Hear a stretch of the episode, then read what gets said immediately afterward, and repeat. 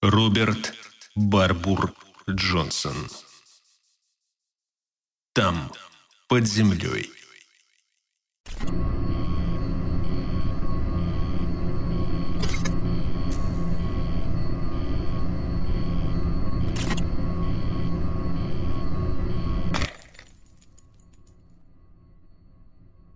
Перевод Владислав Женевский. Текст читает Евгений Калядинцев. Оно с грохотом и воем вылетело на нас из непроглядного мрака. Я невольно отпрянул, нас окатило светом прожекторов, и каждый предмет в коморке задребезжал. Но вот моторный вагон промчался мимо, и остался лишь перестук колес, да потянулась вереница освещенных окон. Мельтешащих, словно плохо заправленные пленки на кинопроекторе. Перед глазами зачастили фигуры пассажиров. Мужчины с тоскливым видом притулившиеся на жестких скамьях, пара влюбленных, позабывших про поздний час и вообще все на свете, бородатый старик-еврей в черной шляпе, погруженный в глубокий сон, двое ухмыляющихся негров из Гарлема, попадались и кондукторы – в ярком вагонном освещении их форменные костюмы казались черными кляксами. Затем мелькнули красные хвостовые сигналы, и грохот стих в жерле туннеля отзвуком далекого землетрясения. «Экспресс-3-1!» – негромко сказал мой друг, устроившийся перед пультом. «Минута в минуту. Последний, между прочим. Практически до самого рассвета». Он бросил несколько слов в телефонную трубку, но я их не уловил. В ушах у меня все еще звенело после поезда с его грохотанием. Пока же я решил осмотреться. Удивительно, но в крошечной комнатушке хватало на что поглядеть. Тут было великое множество необычных вещей. Переключателей, катушек и каких-то хитрых механизмов, схем, графиков и прочих документов – ну а господствовала надо всем огромная черная панель, по которой нечто вроде светящегося червяка медленно ползло вдоль пунктирных линий с подписями 49-я улица, 52-я улица, 58-я улица, 60-я. «О, эта штука совсем новая!» Заметил мой друг, отложив трубку и тоже уставившись на панель. Боже, мне и подумать страшного, сколько она обошлась. И это не просто карта, кстати говоря. Она все фиксирует. При помощи невидимых лучей. Такие устраивают в бутлегерских притонах и гаражах богачей, чтобы двери открывались сами собой. А у нас в туннеле они установлены через каждые 25 ярдов на пятимильном участке. Посчитай на бумажке, сколько все это может стоить, и получишь такую цифру, что глазам своим не поверишь. А вот власти отвалили всю сумму и даже не пикнули. Когда мэр Уокер собрался в отставку, это решение он провел одним из последних. Примечание. Джеймс Джон Уокер. Годы жизни. 1881-1946. Занимал пост мэра Нью-Йорка с 1926 по 1932 годы. Ушел в отставку в результате коррупционного скандала – Конец примечания. «Джентльмены!» – воззвал он к бюджетному комитету. «Совершенно не важно, как вы относитесь ко мне. Главное, что эта программа должна быть принята. Ее приняли. Никто и не подумал возражать, хотя город в то время был почти на мели. Что такое, приятель? У тебя странный вид. И ощущения тоже странные, признался я. То есть ты хочешь сказать, что все началось аж тогда, в эпоху Уокера?» Он рассмеялся. Чудной это был смех. И как-то неуютно он растворился в последних отголосках грохотания, доносившихся издалека. «Бог мой!» – воскликнул он. «В эпоху Уокера? Друг, Уокера еще даже на первый срок не пошел, когда все началось. Бери уж сразу годы мировой войны, а то и раньше». То крушение, помнится, свалили на немецких шпионов. Якобы нас хотели припугнуть, чтобы не лезли помогать союзникам. Газетчики вопили о каких-то там мифических признаниях и фактах, которыми они да располагали. Мы им не мешали, конечно. Но зачем? К тому времени Америка и так уже вступила в войну. А если бы нью-йоркцам рассказали о настоящей причине катастрофы, да уж, тогда все ужасы Шату-Тири, Зердена и так далее вместе взятые рядом бы не стояли с тем разгромом, который учинила бы взбесившаяся толпа. Люди просто не вынесли бы этой мысли, лишились бы рассудка, если бы узнали, что скрывается здесь, глубоко под землей. Тишина показалась мне невыносимей любого грохота. Тишина бескрайних подземных пустот, исполненная чего-то непонятного, напитанная странными отголосками. Ее нарушало лишь кап-кап из какой-то протекшей трубы. И тихое потрескивание, с которым ползущие огоньки на панели отсчитывали 68-ю улицу, 72-ю, 78-ю. «Да», – не спеша заговорил мой друг, – «они расстались бы с рассудком, если бы узнали. И я иногда удивляюсь, как не сошли с ума мы сами, те, кто все-таки знает и кто сталкивается с этим ужасом ночь за ночью, год за годом. Наверное, мы как-то справляемся потому лишь, что не встречаем ужас в лоб, не пытаемся осмыслить как что-то реальное. Не вдумываемся, вот и все. Мы даже никак не называем тех, кого сдерживаем здесь. Говорим просто «они». Один из них. То есть принимаем как должное, как каких-то заморских врагов. Как нечто такое, что просто есть и все тут, и надо этому противостоять. А если бы всерьез задумались, кто они такие, то все, крышка – Человеческой природе такого не вынести. Поверь мне, не вынести. Он помолчал, глядя во мрак туннеля. На стене все потрескивал индикатор. 92-я улица, 98-я, 101-я. После 120-й уже более-менее безопасно. Послышался голос моего друга, но я не отрывал взгляда от панели. Когда поезд достигнет той точки, загорится зеленый огонек, то есть все спокойно. Хотя полной безопасности никто не гарантирует, сам понимаешь. Просто дальше той точки, по нашим данным, они не забираются. Могут, конечно, и забраться, но пока что такого не случалось. Видимо, у них в мозгах какое-то ограничение. Они рабы привычек. Иначе зачем бы держаться за один коротенький участок туннеля, когда перед тобой вся система подземки, все ветки и переходы? Гуляй себе, было бы желание.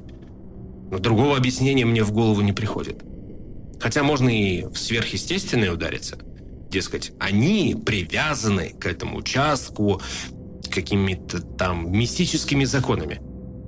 Или все дело в том, что этот туннель залегает глубже других. Его ведь прорубили через самую толщу Манхэттена. Да так близко к Истриверу, что в тихие ночи чуть ли не слышится плеск воды. Примечание. Истривер отнюдь не река, вопреки названию, а пролив, отделяющий Манхэттен и Бронкс от Бруклина и Квинса. Конец примечания. А может, им тут нравится из-за сырости и из-за всей этой плесени, зловония и тьмы? Как бы то ни было, больше они нигде не появляются. А у нас ведь и прожекторы, и патрульные поезда, и три подсобных станции, включая вот эту. И 10 человек на непрерывном дежурстве от заката до рассвета. Да уж, все честь по чести. По ночам я тут командую целой армией, хоть и небольшой. Можно назвать ее армией непогребенных, ну или, скажем, навеки проклятых. Вообще-то, кстати, у меня один парень и вправду свихнулся. Еще двоим пришлось посидеть в лечебнице, но оба оправились и до сих пор на службе. Но этот парень... В конце концов, мы были вынуждены положить его из автоматов, иначе он кого-нибудь сцапал бы. Тогда у нас еще не было этих невидимых лучей, так что он много дней прятался в туннеле. Попробуй найди. Во время обходов слышали, как он воет, да еще у него начали блестеть глаза в темноте, совсем как у них. Тогда мы поняли, что его уже не спасти, когда, наконец, выследили, убили. И глазом не моргнув. Тра-та-та! И дело с концом. Похоронили прямо в туннеле. Теперь над его могилой ходят поезда. О, мы все сделали по закону. Подали документы в департамент, получили разрешение родных и так далее. Просто никак нельзя было вытаскивать беднягу на белый свет. Там кто-нибудь мог его увидеть перед погребением. Видишь ли, обнаружились некие изменения. Не стану вдаваться в детали, но его лицо Трансформация была очевидной, хотя еще только началась. Не так много человеческого осталось, знаешь ли. Боюсь, наверху поднялась бы большая шумиха. Покажем бы им даже лицо. Но ведь это далеко не все. Когда я вскрыл его труп, там такое выяснилось. Но тут я тоже лучше умолчу, если ты не против, старик. Короче говоря, мне и другим ребятам из особой группы приходится быть очень осторожными. Поэтому у нас такие необычные условия работы. Само собой, мы носим полицейскую форму, но общим правилам не подчиняемся. Бог ты мой. Интересно, что об этом подумал наземный коп? Работаешь через ночь, днем всегда свободен, ну а жалование... Скажем так, капрал здесь получает столько же, сколько наверху какой-нибудь инспектор. Впрочем, мы эти деньги отрабатываем полностью. Я, по крайней мере. Конечно, сумму я тебе назвать не могу. С меня взяли слово никогда ее не разглашать. Меня позвали на это место, когда я еще работал в Музее естественной истории. То есть, э, не хочется даже думать, как давно. Я тогда был профессором Гордоном Крейгом, а не инспектором полиции Крейгом. И только что вернулся из Африки, из первой экспедиции Карла Эйкли за гориллами. Примечание. Карл Эйкли. Годы жизни. 1864-1926 видный таксидермист, биолог, изобретатель, фотограф и борец за охрану природы. Совершил пять экспедиций на африканский континент. В данном случае речь идет об экспедиции 1909-1911 годов. Конец примечания. Потому мне и поручили исследовать ту тварь, когда в метро случилось первое крушение. А оно тогда и года не проработало – они наткнулись на нее, разбирая завалы, и когда в эти ее бельмы бил свет, она визжала от боли. Судя по всему, от света она и сдохла. Чисто физически с ней все было нормально. Так, пара косточек сломана. Ну вот, принесли ее ко мне, поскольку я считался в музее главным специалистом по человекообразным. И я исследовал ее. Да еще как исследовал, ты уж поверь мне. Работал шесть дней без сна и даже отдыха. Разобрал всю тушу до последнего кусочка, до последнего волоска. Такого шанса не выпадало еще ни одному ученому, и я не хотел его прошляпить. Узнав все, что только можно, я потерял сознание прямо за лабораторным столом и очнулся уже в больнице. Разумеется, я почти сразу же сказал им, что никакая это не обезьяна. Да, некоторое человекоподобие прослеживалось, а кровяные тельца напоминали человеческие – до неприятного напоминали. Но такой головы, таких лопатообразных конечностей и мускулатуры никогда не было ни у единого животного, ни у единого человека на Земле. Собственно, эта тварь никогда на Земле и не бывала, тут уж никаких сомнений. На поверхности она издохла бы через полминуты, как земляной червь на солнце. Боюсь, мой доклад не особенно помог властям. И в самом деле, даже коллега-ученый вряд ли сумел бы увязать определение неизвестная гигантская разновидность подземного крота-падальщика с бредом касательно строения конечностей, характерного для собачьих и обезьян, а также моей абсурдной убежденностью в том, что строение мозга поразительно сходно с гуманоидным, и мозговые извилины указывают на степень развития сознания, при которой... Что теперь вспоминать? Отчитываясь о результатах вскрытия, я нисколько не сомневался, что меня тотчас же отправят на психиатрическую комиссию. Вместо этого мне предложили возглавить особую группу метрополитена и назначили фантастическую, мягко говоря, оплату труда. За месяц выходило больше, чем в музее за год. Видишь ли, они до многого додумались и без моей помощи. Некоторые факты от меня намеренно скрыли, чтобы не влиять на мои выводы. Им уже было известно, что крушение подстроено. Но это красноречиво намекали повреждения пути. Кто-то снял целых три шпалы и припрятал в другой части туннеля. А состояние грунта в месте крушения не менее явно свидетельствовало, что там велись обширные земляные работы с подкопом. Все вместе выходило на гигантскую кротовину. Только хуже – и пока я исследовал желудочные соки и различные ткани, пытаясь выяснить, чем питается мой подопечный, власти занимались погребением. В тайне, с чрезвычайными предосторожностями, частично объеденных тел доброй полудюжины мужчин, женщин и детей, которые погибли. Ах, дружище, не в катастрофе они погибли, как и та тварь, что верещала и прикрывала глаза от света. Она застряла под завалами, когда пыталась вытащить труп из вагона, и... Ах, боже, какую же отвратительную бойню застала аварийная бригада. К счастью, в туннеле царил обычный непроглядный мрак. Те бедолаги, которых только ранило, и знать не знали, что за ужасы творились в этой сигийской тьме в двух шагах от них. А если и знали, то им хватало собственных страданий, надо полагать. Некоторые потом бормотали про зеленые глаза и про то, как им якобы раздирали когтями лица, но все, естественно, списали на горячку. Одному вообще отгрызли полруки, но он так ничего и не узнал. Хирурги сразу же ампутировали оставшуюся часть, а когда парень пришел в сознание, сказали ему, что руку оторвало при крушении. Так что он до сих пор ходит себе по улицам и ведать не ведает, какую участь едва-едва избежал той ночью. Ой, дружище, ты не представляешь, как надежно можно замять любое дело, когда за тобой вся сила городской администрации. И уж поверь, мы и вправду все замяли. На место крушения не допустили ни одного репортера. И никакой тебе свободы слова. В правительстве хотели собрать комиссию для расследования, так мы зарубили все на корню. И только-только аварийщики расчистили завалы и извлекли последнюю жертву, а особая группа уже приступила к своим обязанностям. И не оставляла их с тех самых пор. То есть 20 с лишним лет. Конечно, первое время нам приходилось тяжко. Всех этих новомодных устройств и в помине не было. Фонари, оружие, дрезины. Патрулируй туннель как хочешь. Все пять миль. Вот как миссис Партингтон воевала с морем, только хуже. Примечание. Миссис Партингтон. Комический персонаж, придуманный американским юмористом Бенджамином Шилобером. Известный тем, что пыталась подтереть шваброй морской прилив. Конец примечания. Горстка человечешек против самого ада в вековечной тьме, затопившей туннели глубоко под городом. Хотя крушений больше не было, не скрою. Так, пара мелких аварий.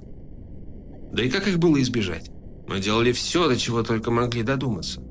О, как мы горбатились все годы. Как-то на одном участке путей начались странные явления, и мы начали копать у самых путей – Зарылись на полсотни футов и услышали совсем уж непонятные звуки. Однажды заблокировали тоннель в милю длиной и пустили ядовитый газ. Но еще как-то раз заложили динамит и... Да, что смысл продолжать? Все было без толку. Ну, совсем без толку. Просто ничего осязаемого нам в руки не попадалось.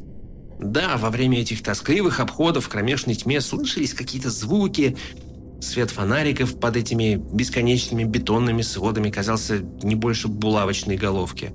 Вдали мы замечали поблескивающие глаза и находили свежевскопанную землю там, где минуту назад не было ничего, кроме утрамбованного гравия и золы. Время от времени полили во что-то белесое, едва различимое, но в ответ получали только хихиканье, издевательский и совсем не веселый, как у гиены, смех, затихающий в земной толще – Тысячи раз подмывало меня послать все к чертям, вернуться к наземной жизни, к солнечному свету и здравому смыслу, забыв про это безумное царство Нерлатхотепа с его макабрическими ужасами. И каждый раз мысли мои возвращались к тем беззащитным мужчинам, женщинам и детям, которые мчатся, ничего не подозревая, сквозь зловещую тьму, а где-то внизу им на погибель буравит землю первородное зло. И я... я просто не мог уйти, вот и все. Оставался на посту и год за годом выполнял свой долг. Странное занятие для ученого. Разумеется, за годы обучения в музее я и не помышлял ни о чем подобном. И все же мне льстит, что моя работа приносит пользу обществу. И более ощутимую, чем если бы я изготавливал чучело животных для музейных витрин или писал бы монструозные учебники, которые читать-то никто не станет. Понимаешь ли, у меня тут собственная наука. Наука охранять туннели, на которые затрачены миллионы и миллионы долларов, от подземных ужасов. Наука оберегать жизни доброй половины жителей крупнейшего города в мире. И вот еще что. Здесь передо мной открывалась возможность, за которую чуть ли не всякий мой наземный коллега отдал бы правую руку. Возможность исследовать совершенно неизведанную форму жизни, существ до того гротескных, что и спустя все эти годы, сталкиваясь с ними постоянно, я порой отказываюсь верить собственным глазам. Хотя ужас остается неподдельным, если уж на то пошло. Следы его можно найти во всех странах и у всех народов. Ну а что, даже в Библии упоминаются «бесы, что роют землю». Примечание. В оригинале «гули». Скорее всего, цитата вымышленная. Конец примечания. А в Персии и поныне охотятся с собаками и ружьями на странных обитателей склепов, ни людей, ни зверей. А уж в Сирии, Палестине и некоторых областях России... Но если ограничиться этим конкретным местом, что ж, ты не поверишь, сколько записей мы отыскали в архивах, сколько свидетельств существования тварей нашлось в истории Манхэттена, даже до прибытия белых. Поинтересуйся у хранителя музея аборигенов на Риверсайд Драйв, как местные индейцы тысячу лет назад хранили своих мертвецов, и эти обычаи покажутся совершенно необъяснимыми. Но только если не учитывать, от чего они стремились защититься. И попроси его показать тебе тот череп наполовину человечий и наполовину собачий который обнаружился в индийском кургане аж в Олбане. И еще эти церемониальные одежды шаманов, на которых явственно различимы паукообразные твари, роющие стилизованные подземные ходы и э, занятые иными делами. Это доказывает, что индейские художники были хорошо знакомы с ними и их привычками. Да уж, стоит только взяться за поиски, и сразу все как на ладони. И даже когда объявились белые, как насчет ранних свидетельств? Скажем, Яна Ван Далиса и Ваутера Ван Твиллера. Если вдуматься, даже в некоторых фантазиях Вашингтона Ирвинга прослеживаются неприятные подробности. В истории Нью-Йорка тоже попадаются диковинные пассажи. Говорится о каких-то патрулях, которые безо всяких осмысленных причин обходят улицы по ночам, особенно в районах кладбищ. О вылазках в непроглядной тьме, о грохочущих кремниевых ружьях, о могилах – которые поспешно вырывали и засыпали, стараясь успеть до рассвета. А потом современные писатели. Бог ты мой! По этой теме можно собрать целую библиотеку. Один автор досконально изучил предмет и собрал почти столько же данных, сколько я за все эти годы под землей. Ну да, я немало почерпнул у Лавкрафта, как и он у меня. Вот откуда взялась эта, скажем так, достоверность, которая отличает лучшие его истории. Само собой, ему пришлось смягчить самые острые моменты. Как придется и тебе, если вздумаешь что-нибудь написать. Но даже если опустить худшее, этот ужас все равно способен разрушить душу человека, если тот вдруг задумается о том, что творится здесь, под обманчивым прикрытием земной коры, под блаженным здравомыслием, глубоко под землей. Мы, те, кто изучал их все эти годы, пришли к выводу, что некогда их было довольно много. Неудивительно, что индейцы сбыли нам эту землю за бесценок. Ты бы тоже продал свой дом за гроши, если бы он кишел ужасными и опасными вредителями, которые... Только вот с наступлением цивилизации их начали подвергать гонениям. Истреблять, изничтожать. Их огнем и мечом вытравили люди, которыми двигало неизъяснимое мерзение, которые убивали и умалчивали о своих деяниях, дабы ближние не сочли их безумцами – до тех пор, пока проклятые отродья не ушли под землю, не зарылись, подобно червям, в жуткие глубины, где разыскать точное место у нас духу не хватило бы. Но мы полагаем, что в толще Манхэттена существует некий разлом, исполинская каверна, с которой соприкасается вот этот самый нижний туннель, из которого они проникают в подземку. О, мы далеко не сразу до этого дошли. Поначалу думали, что придется патрулировать всю сеть, Тогда у нас стояли посты даже в туннелях под рекой, даже в Бруклине и Квинсе. Мы опасались даже, что как-нибудь перед рассветом они могут прорваться на поверхность, прямо на пустые улицы Манхэттена. В те дни тут находилась половина городской полиции, вплоть до конной. Да, я не шучу, хотя бог знает, как повела бы себя лошадь, даже хорошо выезженная, если бы наткнулась на такую тварь. Но лошади тогда были быстрее дрезин и позволяли охватить более обширную территорию. И все же со временем круг изрядно сузился. Опасность существует только на этом небольшом участке тоннеля и только в определенные часы ночи. И не спрашивай, почему они не вылезают в дневную пору. Здесь ведь всегда ночь на такой-то глубине. Может, это из-за постоянного движения поездов? Они ведь курсируют с интервалом в две минуты, и так до самого закрытия театров на Бродвее. Тогда часа на четыре наступает затишье. В туннеле становится пусто, безлюдно и тихо. Вот тогда-то кто угодно может разгуливать, где ему вздумается, никому не попадаясь на глаза. Потому-то мы тревожимся по-настоящему только в эти часы. Только в эти часы мы на чеку. Конечно, ни о какой войне речь уже не идет, надо это понимать. Теперь мы на них охотимся, а не они на нас. Они разбегаются, завывают ужаса, а мы убиваем и отлавливаем их. Да-да, отлавливаем. Раз 5-6 у нас тут собирался собственный зоопарк. Не сильно хуже, чем в Бронксе. Ну или, точнее, ожившая версия кабинета ужасов мадам Тюссо. У меня в лаборатории стоят клетки, и в прошлом, бывало, то и дело возникала нужда донести до влиятельных людей всю... всю важность работы, которую мы ведем под землей. Так что, когда на программу обрушивался какой-нибудь особо упрямый скептик, мы приводили его сюда и давали посветить фонариком на тех, кто сидел за решеткой в темноте. А сами вставали поближе, чтобы подхватить его, когда грохнется в обморок. О, здесь перебывала куча городских чиновников и политиков. А почему бы и нет?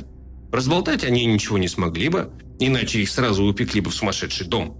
И уж на бюджет они потом не скупились. Наш зверинец имел большой успех, только каждый раз нас хватало ненадолго. От близости этих тварей становилось до того тошно, что в конце концов пришлось их всех прикончить. Больше мы просто не вынесли бы. Тут дело даже не в облике твари, не в том, что они едят. Этим нас в избытке снабжает городской морг. И для людей, вроде меня, которые полжизни провели в прозекторской, это далеко не самое страшное. Только вот твари излучают некий космический ужас. Да, описать это невозможно. Ты просто не можешь дышать с ними одним воздухом. Жить в одном рационально устроенном мире. В итоге мы всех их расстреливали и сбрасывали обратно к друзьям и соседям. А те, похоже, только этого и ждали. По крайней мере, когда мы вскрывали могилу через несколько дней, то находили там пару-тройку обглоданных косточек и не более того. Еще, конечно, мы их держали с целью изучения. я оставлю целых два тома наблюдений для последователей, которые продолжат борьбу после меня. Да, дружище, боюсь, ее придется продолжить. Видишь ли, истребить их полностью нет никакой возможности. Единственное, что в наших силах, это сдерживать их. И борьба будет длиться до тех пор, пока используется этот туннель. А ты можешь представить, что городской совет вот так просто возьмет и откажется от сооружения, на которую грохали 20 миллионов? Мне очень жаль, джентльмены, но, понимаете ли, этот туннель кишит... Господи, да любого, кто заговорит об этом, поднимут насмех на поверхности.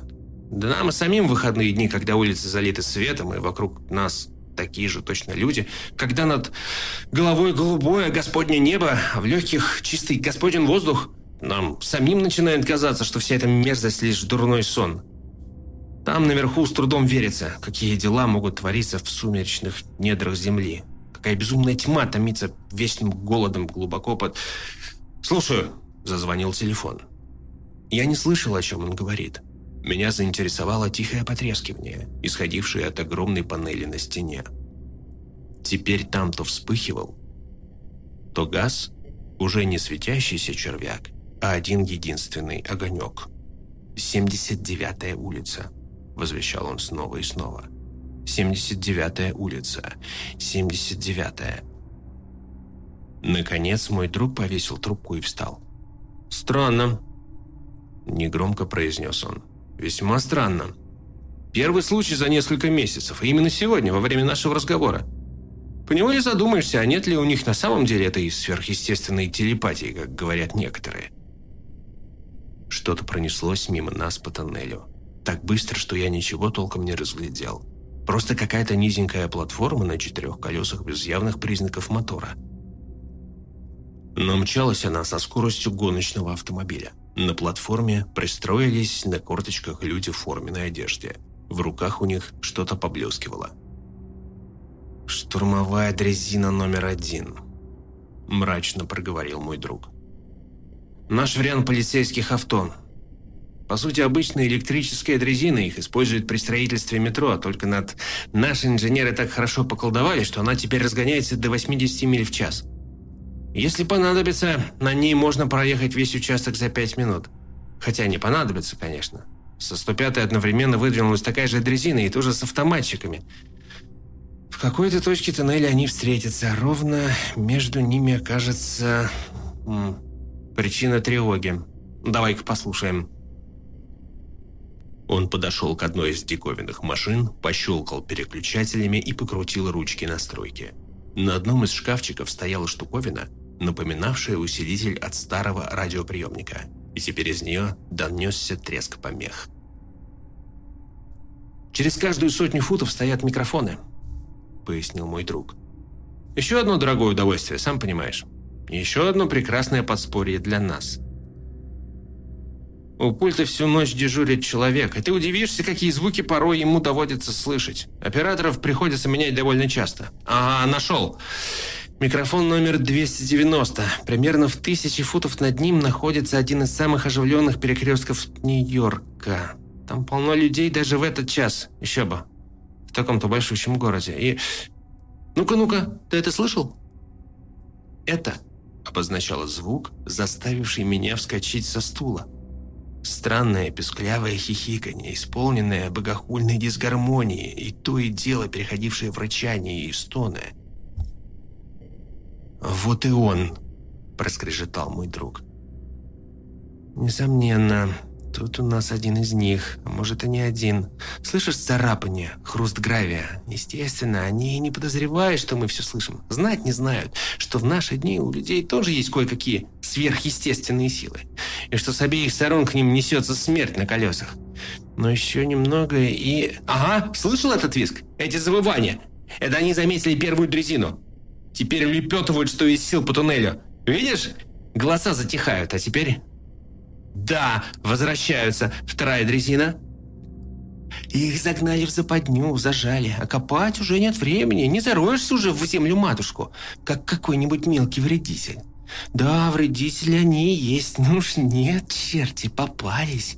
Попались. Слышишь, как вопят, как верещат от боли? Это из-за света. Их тела привычны к темноте, а сейчас на них нацелили мощные прожекторы. Свет их обжигает, опаляет и сушивает, как самый настоящий жар. А теперь тра-та-та-та-та. Это подключились автоматы с глушителями, чтобы отзвуки не долетали до верхних уровней метро и не вызывали вопросов. Но от этого они ничуть не хуже изрыгают свинец в эти извивающиеся белые тела, в эти сплющенные головы. Так, вяжите, вяжите, адские твари, вяжите! Выходцы из недр, вяжите сколько влезет, как будто это хоть чем-то вам поможет. Вы все уже трупы, трупы, трупы! Чего ты на меня уставился, чертов идиот? Дать ответ я не смог бы ради спасения собственной жизни. Я не мог отвести взгляда от его сверкающих глаз, от того, как он весь подобрался, словно бы изготовившись накинуться на меня от звериного оскала. На какое-то время все застыло. Затем он рухнул на стул и закрыл лицо руками. Я молча смотрел на него, и мой мозг отмечал все новые и новые детали. Господи, как можно было этого не замечать? Удлинившиеся челюсти, низкий лоб, сплющенный череп. У человека такой головы быть не может. Наконец он тихо заговорил, не поднимая глаз. «Я знаю. Я давно уже почувствовал, что начал меняться. Это потихоньку происходит со всеми нами. Но со мной заметнее всего, так как я и пробовал тут больше всех. Поэтому я перестал выходить на поверхность, даже в отпуске не бываю. Здесь освещение еще тусклое. Но я ни за что не решился бы показаться тебе при свете солнца. 25 лет, понимаешь? 25 бесконечно долгих лет самой преисподней. Такое не могло не сказаться, конечно же. Я был к этому готов. Силы небесные, мог ли я хоть на миг подумать, что меня ожидает вот такое? Это хуже всякого знака зверя. А перемены не только духовные, но и физические. Иногда во мраке и одиночестве меня одолевают определенные стремления, Мысли и желания до того ужасающие, что твоя душа разлетелась бы в клочья, если бы я нашептал их тебе. А дальше будет все хуже и хуже. Пока, наконец, я не сойду с ума и не сбегу в туннель, как тот бедолага, о котором я тебе рассказывал. И мои же люди пристрелят меня, как собаку, поскольку у них уже есть приказ на случай. И все же, должен признать, происходящее увлекает меня. Увлекает как ученого, хотя и повергает душу мою в ужас, хотя сулит мне проклятие навеки вечные. Ибо показывает, как они могли зародиться на туманной заре времен. И даже не могли, а зародились. Вероятно, они никогда и не были настоящими людьми. Не относились ни к неандертальцам, ни даже к пилдаунским людям. Это было что-то еще более примитивное, еще более близкое к первородной звериной натуре. Примечание. Пилдаунский человек. Известнейшая научная мистификация. В 1912 году английский археолог-любитель Чарльз Доусон сообщил, что обнаружил в гравийном карьере фрагменты черепа древнего человекообразного существа. На протяжении многих лет в том числе и на момент публикации данного рассказа, пилдаунский человек считался многими учеными переходным звеном между обезьяной и человеком. Подделку разоблачили лишь в 1953 году. Интересно, что упоминание пилдаунского человека можно встретить и в произведениях Говарда Филлипса Лавкрафта. Конец примечания. С появлением человека их вытеснили под землю, в пещеры, а потом еще глубже, и там внизу они бесчетное множество веков деградировались среди мрака и червей. Как теперь, от одной лишь близости к ним деградирую я и мне подобные. Конце концов никто из нас уже не сможет находиться под благословенным светом солнца, на свежем воздухе, среди людей – Оно с грохотом и воем вылетело на нас из непроглядного мрака. Я невольно отпрянул. Нас окатило светом прожекторов, и каждый предмет в коморке задребежал. Но вот моторный вагон промчался мимо, и остался лишь перестук колес, да потянулась вереница освещенных окон, мельтешащих, словно плохо заправленная пленка на кинопроекторе. «Экспресс 415», устало сказал он. «Из Бронкса. Цело невредим, как видишь, а пассажиры не подозревают, как их спасли сегодня и как всегда будут спасать. Только вот какой ценой? Какой ужасной ценой!» «Четыре пятнадцать. Значит, над городом уже светает. Лучи восходящего солнца золотят белые небоскребы Манхэттена – Огромный город пробуждается ото сна и приступает к утренним делам.